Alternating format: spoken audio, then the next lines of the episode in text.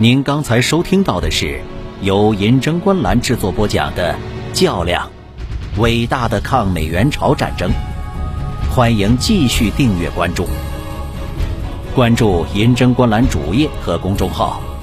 闻历史风云，观人世沧桑。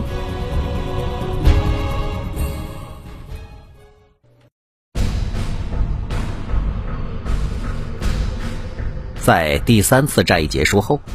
在志愿军部队中和在民主阵营内部，较普遍的都产生了轻敌速胜的思想。然而，就志愿军部队的连续作战未得补充休整的情况来看，第三次战役的作战即带有一定的勉强性，第四次战役的作战则更为勉强。第四次战役开始以后，部队中的速胜情绪已经不复存在了。请听第二十九章：战争准备长期，尽量争取短期。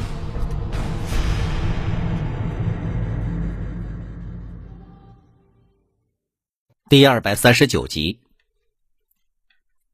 早在志愿军出国作战之前，中共中央和中央军委对抗美援朝战争的长期性、持久性就有着较充分的认识。在战争指导上进行了长期作战的准备，同时也尽量争取战争速决。经过三次战役，在第四次战役开始以后，中共中央和中央军委对朝战争的艰苦性和长期性有了更清晰的认识，并为志愿军在朝鲜坚持作战，于一九五一年二月上旬确定了采取轮番作战的方针。此时，在社会主义阵营内部。尽管对战争艰苦性有了认识，但对战争长期性的认识却并不一致。彭总司令在第四次战役第一阶段作战结束时，决定利用志愿军和人民军全线转入运动防御的时机，返回北京，向中共中央和毛主席当面汇报朝鲜战场的情况，听取中共中央和毛主席的指示。关于彭总回到国内所发生的故事，我们在前文中已经有所表示。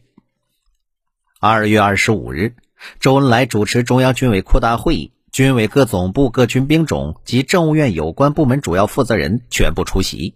专门听取彭总介绍朝鲜战场的情况，讨论研究如何更有力的支援前线，保障志愿军物资供应问题。除此之外，周恩来又连续主持召开中央军委会议，就加强志愿军兵力和后勤供应问题做了一系列的重要决定，包括国内部队都要准备到朝鲜轮番作战，这样既可替换一线部队休整，又可锻炼部队，提高部队现代化作战的指挥能力；将改装的空军和高射炮兵部队开赴朝鲜北部，掩护后方交通线；向苏联购买几十个师的武器装备，改善志愿军装备情况。调用国内各种物资，大力支援朝鲜前线；部署国内几个重要的大城市，为志愿军制作炒面和罐头食品；号召全国各行各业节约和向志愿军捐献飞机大炮。此时，周恩来、彭德怀两次在玉泉山与毛泽东共同研究了抗美援朝战争的指导方针：部队轮番作战，空军、炮兵、坦克等军兵种参战。以及请求苏联空军掩护志愿军后方运输线等问题。关于战争方针问题，毛泽东明确指出，战争要准备长期，尽量争取短期；要准备以几年时间消耗美军几十万人，使其知难而退。至少我方要做两年的准备。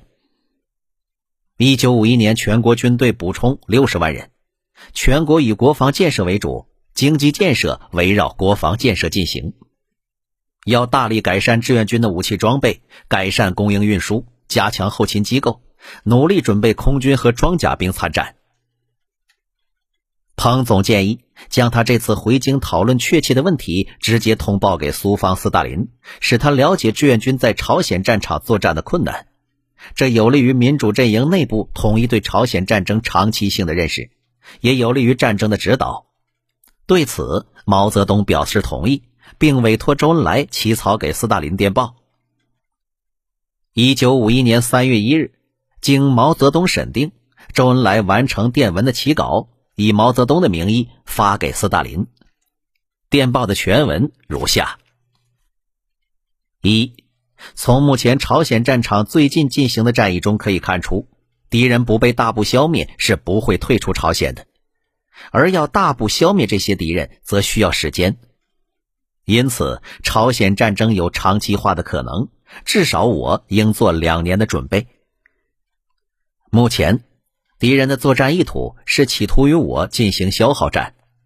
在过去一个月当中，敌人当站住阵地以后，经过调整补充，便寻找机会向我做试探性的进攻。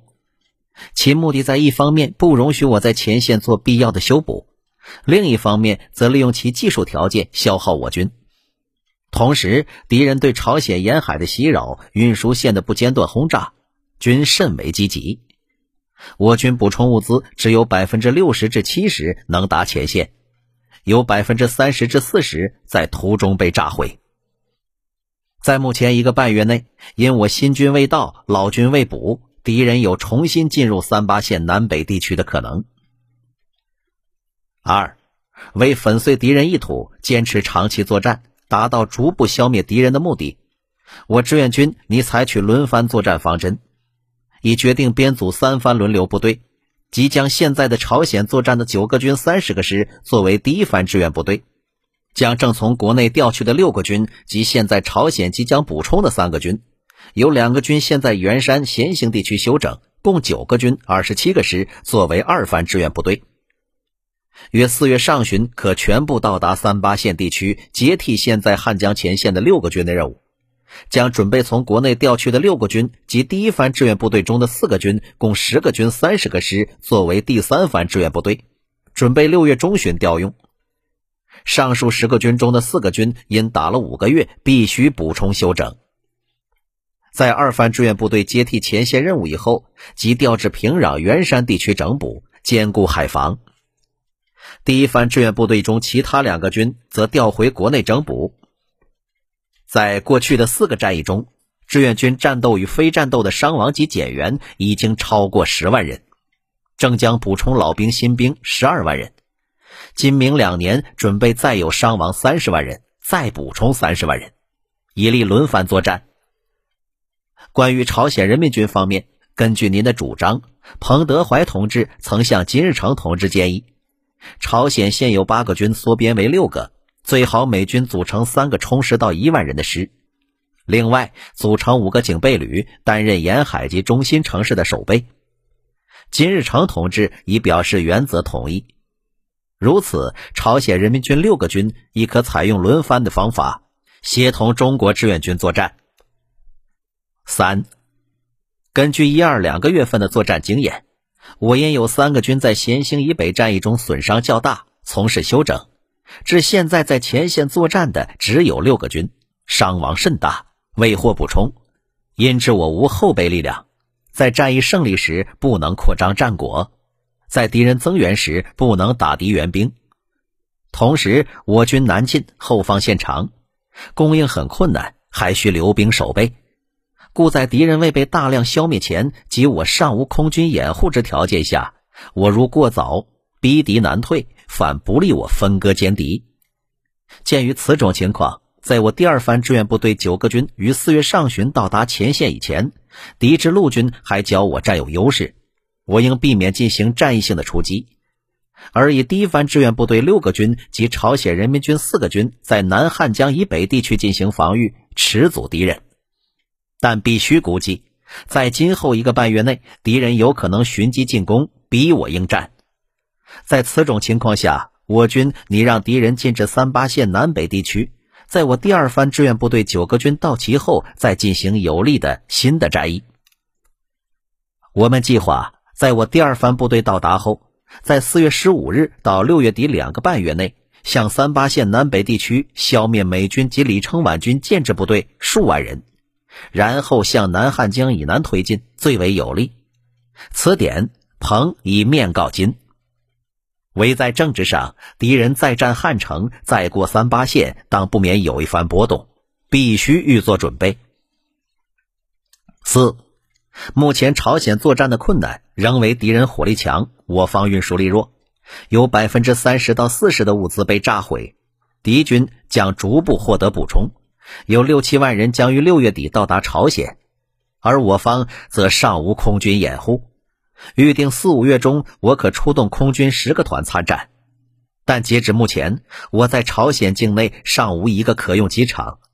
此因过去地位化动，尚未开始大修。而更主要，则是若无可靠的空军掩护，亦将无法修成。彭德怀同志十分希望苏联空军能在平壤元山之线以及以北机场担负掩护任务，并希望苏联空军使用的机场能够移入朝鲜境内。据称，若不如此，则朝鲜机场无法修成，中国空军亦将无参战之可能，而坦克、炮兵的运转亦将增加极大的困难。但此事项从整个国际形势的利害出发来考虑，未知许可这样做否？其次，运输汽车在今年下半年，我们仍望从苏联增加贸易订货六千辆，不知有无可能？总之，在美国坚持继续作战，美军继续获得大量补充，并准备和我军长期消耗战的情况下，我军必须准备长期作战，以几年时间消耗美国几十万人。使其知难而退，才能彻底的解决朝鲜问题。斯大林在三月三日复电，同意毛泽东在电报中对战争形势的分析和志愿军在朝鲜作战的方针，并说：假如你们能在安东地区留下两个空军师掩护电站和该交通线的话，我们同意派遣两个歼击机师，即幺五幺师和三二四师，在别洛夫将军的指挥下进入朝鲜境内作战。以掩护志愿军和人民军的后方，我们可给一些高射武器掩护机场，再提供你们一些高射炮，增订六千辆汽车，可在下半年交货。三月十五日，斯大林再次致电毛泽东，表示将再派一个歼击机师来到中国安东。